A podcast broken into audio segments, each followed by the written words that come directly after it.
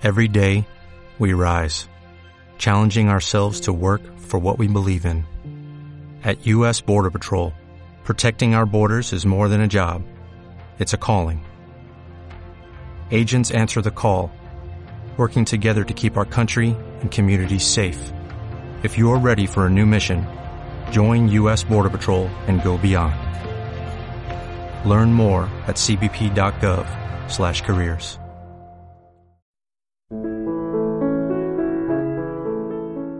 Bem-vindo à Rádio Minhui. Você está ouvindo as experiências de cultivo dos praticantes do Falun Dafa do Farrui da China. No programa de hoje, apresentaremos uma experiência do 15º Farrui da China, intitulada Uma Sagrada Missão e as Relações Predestinadas Especiais, parte 2, por um praticante do Falun Dafa na China. 1. Enviando cartas de esclarecimento da verdade. A extração forçada de órgãos de praticantes vivos do Falun Gong sancionada pelo governo do Partido Comunista Chinês para obter lucro, foi relatada pela mídia internacional em março de 2006. Eu fiquei triste e irritado com a atrocidade destes crimes. Eu havia formado um grupo de estudo que incluía um praticante que era um médico militar. Decidimos esclarecer os fatos sobre o Falun Dafa para os médicos de transplantes do país especialmente médicos militares. Um praticante reuniu informações sobre hospitais de transplante de órgãos, incluindo seus departamentos médicos e informações de contato. Cartas explicando os fatos sobre a situação da extração de órgãos na China foram preparadas. Nós tínhamos uma lista de nomes de vários militares médicos que estavam envolvidos em transplante de órgãos essas cartas foram passadas para vários grupos de estudo do FA para serem enviadas pelo correio. Saímos diariamente para postar estas cartas durante este tempo. Nós usamos fontes diferentes e canetas de cores diferentes para escrever as cartas e endereços. Naquela época, o sistema postal nacional estava sob vigilância rigorosa e as cartas de esclarecimento da verdade muitas vezes eram interceptadas e destruídas antes de chegar aos destinatários. Enquanto enviava um enorme número de cartas, a maior interferência era o medo. Havia câmeras de vigilância dentro e fora dos correios, bem como nas caixas do correio. Estudamos o Fá com mentes calmas e enviamos pensamentos retos para eliminar o mal em outras dimensões, assim como nosso medo. Um dia eu tive um sonho em que vi muitas pessoas vestindo casacos brancos passando por uma porta. Quando eu contei aos praticantes sobre o sonho, eles disseram que as pessoas de jaleco branco poderiam ter sido médicos e que talvez o sonho significasse que os médicos que descobriram a verdade e não queriam mais participar da perseguição estavam então saindo pela porta. Isso é o que nós esperávamos. 2. Uma policial me falou sobre a nova palestra do mestre. Eu conheci uma policial mais velha quando estive detido ilegalmente em um centro de lavagem cerebral. Eu frequentemente falava com ela sobre o Falun Dafa e pedia a ela que tratasse os praticantes com gentileza. Ela me disse que tinha estado em contato com mais de mil praticantes detidos ilegalmente por causa do seu trabalho. Ela disse que inicialmente achou que o regime comunista chinês estava certo em continuar a sua perseguição mas como ela conversou com os praticantes em muitas ocasiões, ela descobriu que todos eles tinham algo em comum. Todas elas eram pessoas boas que seguiam princípios de verdade, compaixão e tolerância. Eles falavam a verdade, eram gentis e responsáveis e adoravam ajudar os outros. Ela observou que, apesar de serem torturados, essas pessoas não recorreram à violência. Em vez disso, compartilhavam os benefícios que obtiveram ao praticar o Falun Dafa. Ela disse: Eu falei com cerca de 1.600 praticantes detidos. Todos eles são bons cidadãos. A perseguição do governo está errada. ela me disse que manteve um registro de todos os praticantes que teve contato. Posteriormente, ela usou sua posição para proteger muitos praticantes. Muitos deles que foram a Pequim para apelar pelo Falun Dafa foram detidos neste centro de lavagem cerebral. Alguns nem estavam usando sapatos. Alguns praticantes do sexo masculino estavam vestindo apenas uma camiseta e shorts. Esta oficial usou o seu próprio dinheiro para comprar papel higiênico, toalhas de rosto escovas de dente e para outras necessidades diárias para muitos dos praticantes. Uma vez, depois que um praticante foi preso, outros praticantes se aproximaram para pedir ajuda. Ela foi imediatamente ver o vice-chefe da delegacia de polícia. Naquela noite, o praticante foi liberado. Vários anos atrás, dois praticantes foram perseguidos pela polícia para evitar a prisão, eles planejaram ir para outro lugar. Eles não podiam voltar para a casa ou ir para as casas de parentes ou amigos. Em perigo, eles pensavam nesta policial. Embora ela tivesse apenas dois mil yuanes em sua posse, ela deu a eles e os ajudou a superar a crise. Eu encontrei esta senhora idosa na rua um dia e ela disse: o mestre publicou uma nova palestra. Ela perguntou se eu havia lido. Eu disse que não tinha. Ela me aconselhou a ter cuidado. Naquele dia, fui à casa de um praticante e consegui a nova palestra do mestre. Estou muito feliz que esta policial tenha escolhido estar do lado do Falun Dafa. Ela foi verdadeiramente salva. 3 esclarecendo a verdade em um encontro com ex-colegas. Eu fui a uma reunião de ex-colegas em dezembro passado. Eles costumavam ser meus subordinados. Alguns deles, mais tarde, se tornaram oficiais militares em um batalhão no nível regimental. Um ex-colega, que era um vice-general em serviço, também estava presente. Nós costumávamos estar no mesmo regimento Todos estavam exultantes. Alguns de nós não nos víamos há 24 anos. Eu contei a todos sobre o Falun Dafa. Contei a eles sobre todos os funcionários de alto escalão que haviam sido presos por corrupção e punidos por praticarem a perseguição ao Falun Dafa. Antes de partir, dei a todos um programa de computador que permitia contornar o firewall da internet na China, para que eles pudessem obter informações não censuradas e descobrir a verdade. 4. Usando o WeChat para espalhar a verdade.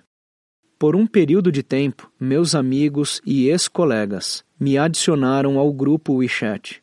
Eu não gosto de usar o WeChat, pois ele é estritamente monitorado pelo Partido Comunista Chinês. É indubitavelmente perigoso falar sobre o Falun Dafa neste serviço.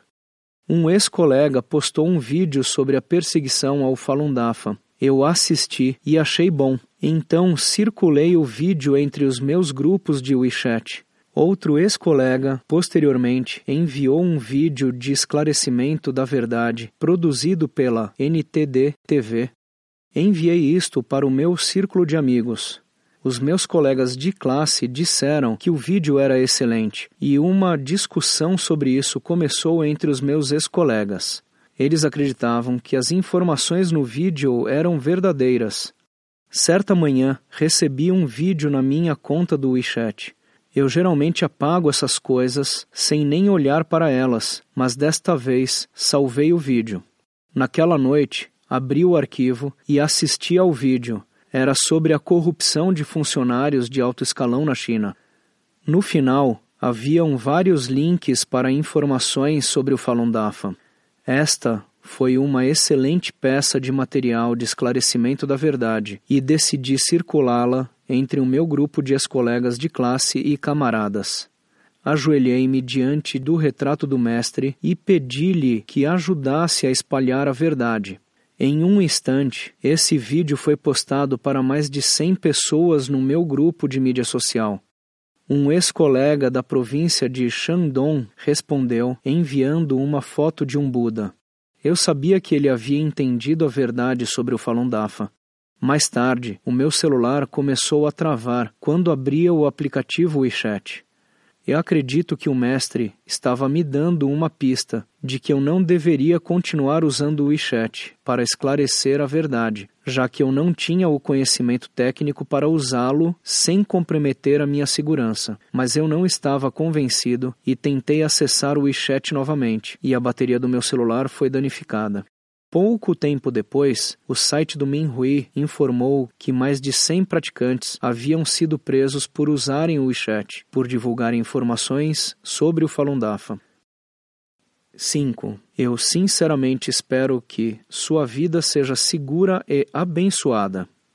Os meus ex-colegas participaram da perseguição aos praticantes do Falun Dafa e os seus nomes constavam na lista de perpetradores do site do Minhui, Alguns deles são secretários do partido no escritório de justiça, vice-chefes em campos de trabalho e assim por diante.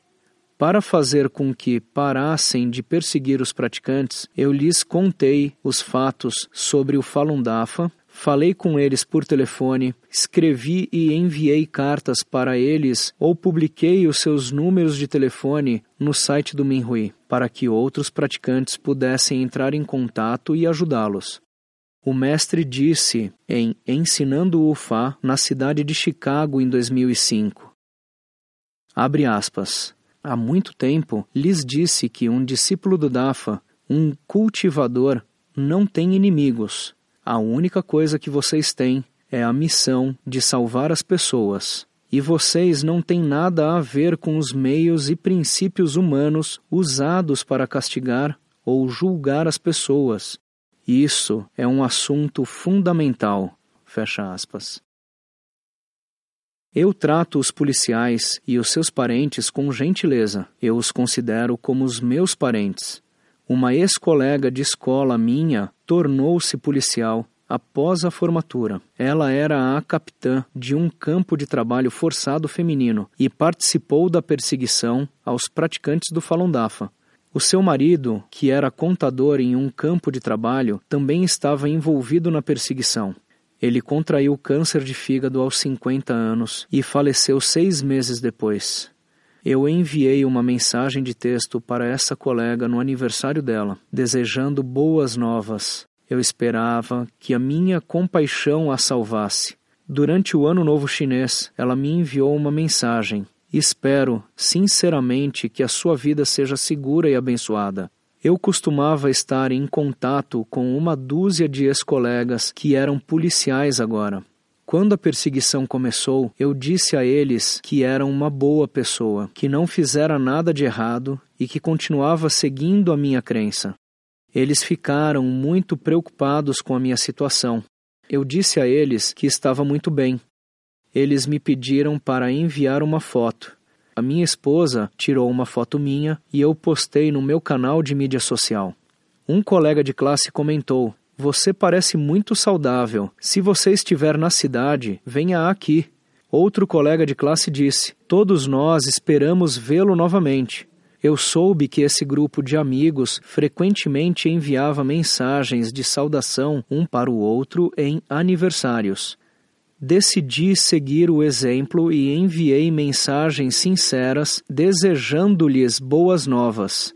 No processo de contar aos meus amigos sobre o Falun Dafa, alguns deles e seus familiares renunciaram ao Partido Comunista Chinês e às suas associações afiliadas. Um policial que trabalhava em uma prisão morava em uma unidade acima de mim. Certa vez dei a ele um DVD do Shenyun Performing Arts com um software para romper o firewall da internet. Ele acreditava que o bem é recompensado e os malfeitores são punidos. A sua mãe idosa e a sua filha decidiram renunciar ao Partido Comunista Chinês depois de aprender a verdade sobre o Falun Dafa. Um dia eu contei a ele e um de seus amigos Dei ao seu amigo um programa de computador para romper o firewall da internet, mas ele ficou com medo de pegá-lo. Ele disse ao amigo que estava tudo bem e que eu era confiável. Seu amigo então alegremente pegou o software. No processo de cultivo, eu gradualmente eliminei minhas deficiências, incluindo inveja, ressentimento, fanatismo, competitividade, um coração vingativo, luxúria e assim por diante, e me tornei mais gentil e compassivo. Eu trato todo mundo como minha própria família. Espero que todos neste mundo saibam que o Falun Dafa é bom e que, em troca, eles são abençoados pelo Dafa. Obrigado, mestre, pela sua salvação compassiva. Obrigado, colegas praticantes, por sua ajuda.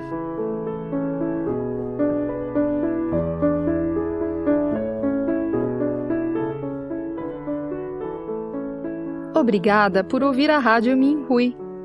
Para mais informações sobre as notícias da perseguição ao Falun Gong na China e experiências de cultivo de praticantes ao redor do mundo, visite o nosso site pt.minhui.org.